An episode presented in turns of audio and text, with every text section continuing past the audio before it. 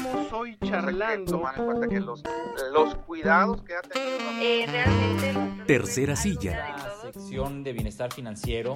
En entrevista con. Saludamos con mucho gusto al doctor Jorge de la Vega Carrega. Querido Jorge, buenos días. ¿Qué tal, Rodolfo? ¿Cómo estás? Buenos días. Buenos días, Pati. Buenos días a la audiencia. Yo termino el noticiero, no se preocupe. bueno, va. Jorge de la Vega, ¿qué está pasando en redes sociales? ¿Qué está pasando en el mundo financiero? ¿Por qué se mueve Facebook? ¿Por qué se mueve Twitter? Estamos en decadencia, Jorge. Fíjate que la nota que detona la, el interés para platicar hoy de este tema es una, una nota que se publicó el, el, la semana pasada en Los Angeles Times, donde se anuncia que Facebook o la empresa Meta des, va a despedir o ya está en proceso de despedir a 11 mil empleados. ¿También? Que representan el 13% más o menos de su plantilla personal. Facebook, eh, Meta ya estaba rondando los 80 mil empleados, en, pues repartidos en distintas partes del mundo. Y la justificación que da Mark Zuckerberg para estos despidos es que eh, se equivocó en sus proyecciones en cuanto al, al crecimiento que iba a tener la, el uso de, de la tecnología eh, después de la pandemia. Eh, eso sí, en parte, vamos, muchas de estas contrataciones se elevaron durante la pandemia. Las empresas de tecnología tuvieron que contratar a muchísimo personal. Piensen, por ejemplo, en empresas como Zoom claro. o, o, o, algunas divisiones de Google, como por ejemplo Google Meet. Google Meet ni siquiera existía antes de la, de la pandemia. Google Classroom ni siquiera existía antes de la pandemia. Los desarrollaron muy rápido. La gente no sabía cómo utilizarlos. Eh, bueno, pero vamos, o sea, ellos desa desarrollaron estas, estas herramientas. herramientas. para solventar la necesidad de la gente de poder hacer sus actividades vía remota, ¿no? Pero entonces eso también les implicó contratar mucho más gente. Por ejemplo, Facebook tampoco tenía la herramienta esta de, de llamadas grupales, que, que, ya la tiene, también la desarrolla a partir de la pandemia. Y sí, eso, eso podías hacerlo si tenías un iPhone. Sí, y entonces eh, surge, eh, vamos, se empieza a utilizar tanto el, las redes sociales para comercio electrónico, para educación, para trabajo remoto, para ocio, para lo que sea, todo, todo por el confinamiento. Las empresas de tecnología tienen que contratar mucho más personal para, para poder solventar todas esas necesidades y las proyecciones que se hacían era que aunque, aunque se, se, terminara el confinamiento y pudiéramos ya continuar con algunas actividades, en, entre comillas, en la normalidad, pues mucho de lo que se había implementado iba, iba a permanecer e incluso iba a seguir creciendo, ¿no? De hecho, por ejemplo, en cuanto a comercio electrónico se habla de que la pandemia lo único que hizo fue adelantar algo que ya era inevitable, que iba a suceder, que las empresas se iban a mover a, a comercio ele electrónico prácticamente en su totalidad, por lo menos ofrecer alguna posibilidad, ¿no? Sin cerrar tus, tus espacios físicos, sí. pero sí tener presencia. O sea, ya, ya, ahorita sería muy difícil concebir una empresa del giro que quieras, del tamaño que quieras, sin presencia en, en, el mundo digital, ¿no? Sería prácticamente imposible, porque ya, ya lo vemos, pues el otro día me tocó ver hasta un puesto de, de lotes que ya tenía ahí el, el, letrerito del WhatsApp, ¿no? De escríbeme, pídelo, y, pídemelos y pasas a recogerlos, ¿no? O sea, mínimo, por lo menos para eso, ¿no? Claro. Ya, ya ahorita mínimo, mínimo, mínimo tienes que tener ese, ese WhatsApp. Claro. Incluso de, durante el confinamiento me tocó a mí en un negocio de tacos que, que decían, no, aquí el teléfono solo es para pedir factura, aquí no puedes pedir, hacer pedidos. Uh -huh. Y al final tuvieron que, que sucumbir y decir, claro. ok, ahí está mi WhatsApp, pídemelos y pasas por ellos, ¿no? Uh -huh. Entonces, mínimo para eso ya no puedes pensar en un, en un, negocio del giro que sea del tamaño que sea, que no tenga presencia en, en el mundo digital, ¿no? Entonces, eh, pues la, la, las proyecciones que habían era, las proyecciones que había era que, que, que el, la permanencia en, en, el mundo digital de la gente, aunque se terminara el confinamiento, iba a seguir ahí. Se esperaba que muchas empresas cambiaran a modelos híbridos, que las escuelas adoptaran modelos híbridos reales y que fueran desarrollando modelos híbridos de a de veras y no, no, no improvisados porque no nos quedó de otra. Y, y no fue así. En, muchos casos, por ejemplo, en instituciones educativas, en muchas instituciones educativas se dijo, ah, ya podemos regresar a las aulas, olvídense de las plataformas, ¿no? Ya no se usan, ya es todo en aula otra vez, todo, todo en espacio físico. Hubo empresas que le dijeron a sus empleados, regresan a trabajar totalmente en presencial Incluso, por ejemplo, eh, en- incluso en, en Apple sucedió que uno pensaría que este, que este tipo de empresas o una, de las insignias del, del, del giro tecnológico iba, iba a permitir que los empleados siguieran trabajando en modelos híbridos y no fue así, los hizo regresar a, a las, a, las, a las instalaciones físicas. Entonces, pues todo eso sumado a la, a la recesión económica que no se esperaba con la magnitud que llegó, pues hizo que, que los ingresos de las empresas tecnológicas pues se vieran se- severamente afectados, ¿no? Porque entonces la gente regresa presencial, empieza a pasar otra vez menos tiempo en su, en su celular, los negocios empiezan a anunciarse menos en redes porque empiezan a ver que ya se pueden volver a anunciar otra vez en otros medios, el comercio electrónico regresa a situaciones similares a las de, a previo a la pandemia y pues la recesión no les permite ya, ya hacer las inversiones que estaban manejando. Imagínate lo que pasó con Didi, con Uber, con toda esta cantidad que además son muy jóvenes los que están en sus motitos, en sus bicis o como sea. Y bueno, tuvieron que quedarse seguramente hoy, no tenemos datos, pero seguramente hoy hay una gran cantidad de jóvenes que utilizaron, que, estu- que utilizaron y que cubrieron esos servicios y que hoy ya no tienen empleo. Sí, porque la demanda bajó. como bien dices, no hay todavía los datos, es muy prematuro para saber exactamente, pero por un lado baja la, la demanda de la, de la gente de pedir a través de las plataformas, porque ya pueden salir otra vez a consumir en los lugares, pero también esta parte, ¿no? De pues ya no pido porque no me alcanza, ¿no? No puedo pedir tan seguido como No, pedía bueno, antes porque 10% ya no me de alcanza el dinero. inflación no Ajá. lo, no lo vivíamos desde 1994. Sí. Para quien, para quien tiene edad como Rodolfo González. los mismos los Sí, mismos negocios de, de comida se cuestionan su, su permanencia en, en estas plataformas porque las comisiones que les cobran son, son bastante, bastante altas. Entonces se combinan muchos factores, ¿no? Y en, y en Meta o en Facebook, en la empresa Meta, que es la dueña de Facebook, Instagram y WhatsApp, otra cosa que sucedió es que ellos, eh, pues, sobre todo Zuckerberg, empezó a destinar muchos esfuerzos, tanto económicos como de personal, a desarrollar su metaverso, eh, con la idea de que, de que todo se fuera moviendo hacia allá y que la gente incluso dejara de usar tanto el celular y empezar a usar otros dispositivos electrónicos para acceder al metaverso. Y, y pues resulta que, que no, no salió como él se lo esperaba.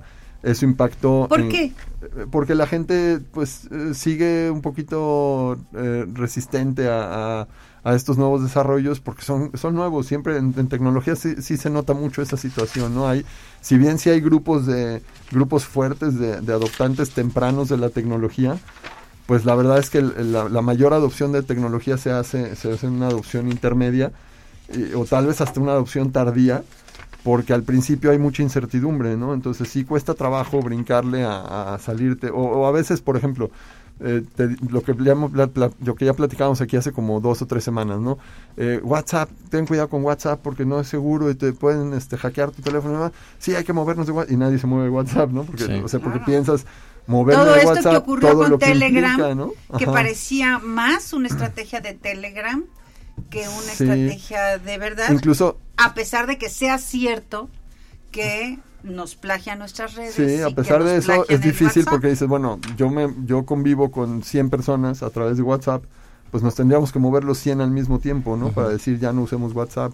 O sucedió ahora con Twitter, ahora que, que Elon Musk dijo que ya iba a cobrar por la verificación de cuentas, pues hubo muchos que, ah, ya no quiero estar en Twitter porque me van a cobrar, no, no me gustan las políticas de Musk, vamos a movernos, y entonces hubo como una como un éxodo que parecía que iba a ser masivo a otra plataforma que se llama Mastodon, pero la verdad es que fue... ¿Y a Instagram?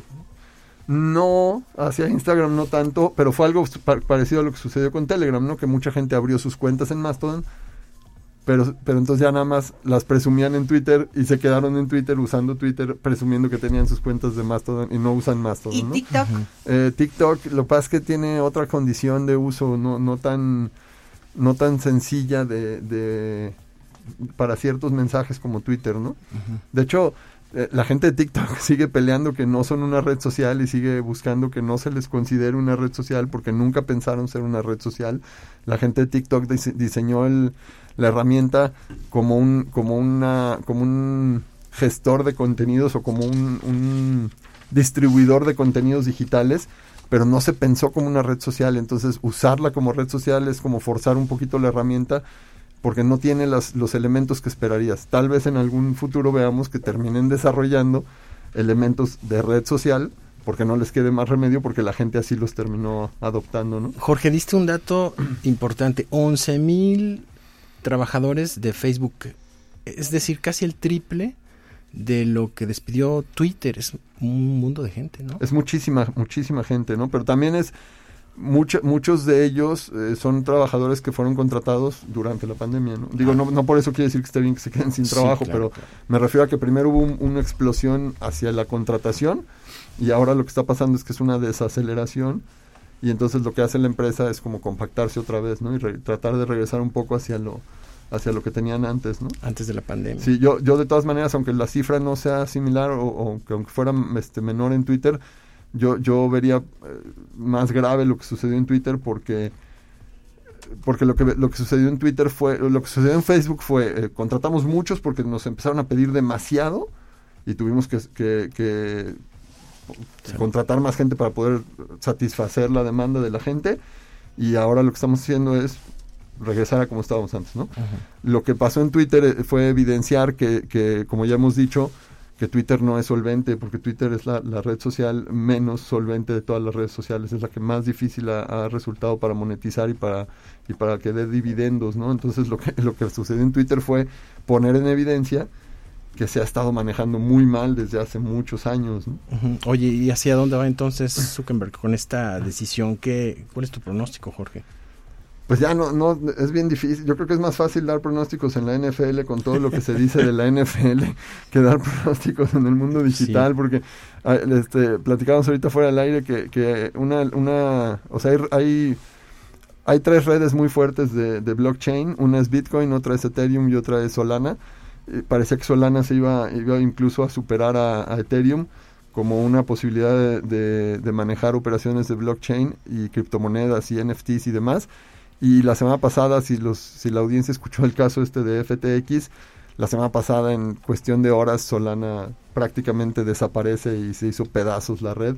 Y cuando parecía ser que incluso iba a superar a, a Ethereum y tal vez eh, competirle a Bitcoin, a lo mejor no llegar a los niveles de, de precio de Bitcoin, pero sí por lo menos tener más, más penetración en cuanto a uso.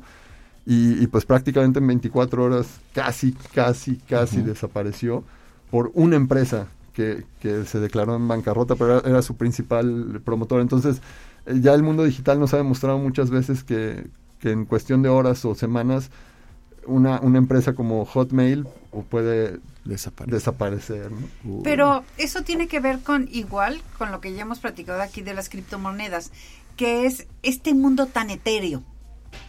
Esto es un mundo que parece que hace un gran negocio y al día siguiente se puede caer precisamente por la característica de, de esa red o de esa herramienta. Es etérea. Y, y por el y por las características de la audiencia también y de los usuarios, porque el usuario, si bien te acomodas con algo y, y decides usarlo y puedes permanecer ahí mucho tiempo, pues así como te acomodaste a eso, en muy, muy rápido puedes acomodarte a cualquier otra cosa, ¿no? Entonces, vamos, el mismo, el Messenger de Facebook des- fue el que desplazó al Messenger de, de Hotmail, ¿no? Entonces, así como Facebook ya desplazó a muchos, en cualquier ratito Pero- surge pero- una, nueva, una nueva herramienta, una nueva plataforma que puede hacer pedazos. Pero. Hotmail fue desplazado porque no era compatible con muchas plataformas. O sea, por ejemplo, nosotros aquí en la universidad, eh, si tú utilizas el Hotmail, no puedes utilizar el Outlook de nuestro correo electrónico. Entonces, hay, hay algo que no es compatible. Pues yo prácticamente abandoné hace muchos años, muchos, eh, Hotmail. Sí, bueno, al final Hotmail terminó absorbido por, por Microsoft. Lo compró Microsoft, la parte de correo electrónico, y la fue transformando hacia, hacia Outlook. El que desapareció fue el, el Messenger de, de- de Hotmail, ¿no? La herramienta de mensajería. Que sí al final, primero el que le pegó fue Facebook, y, y luego finalmente ni siquiera el Messenger de Facebook terminó posicionándose porque, el, porque los, los desplazó WhatsApp, WhatsApp. ¿no?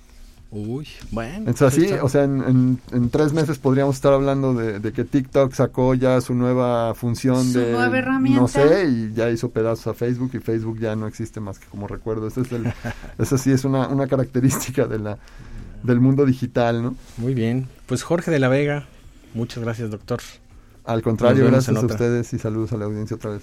Gracias a Dios.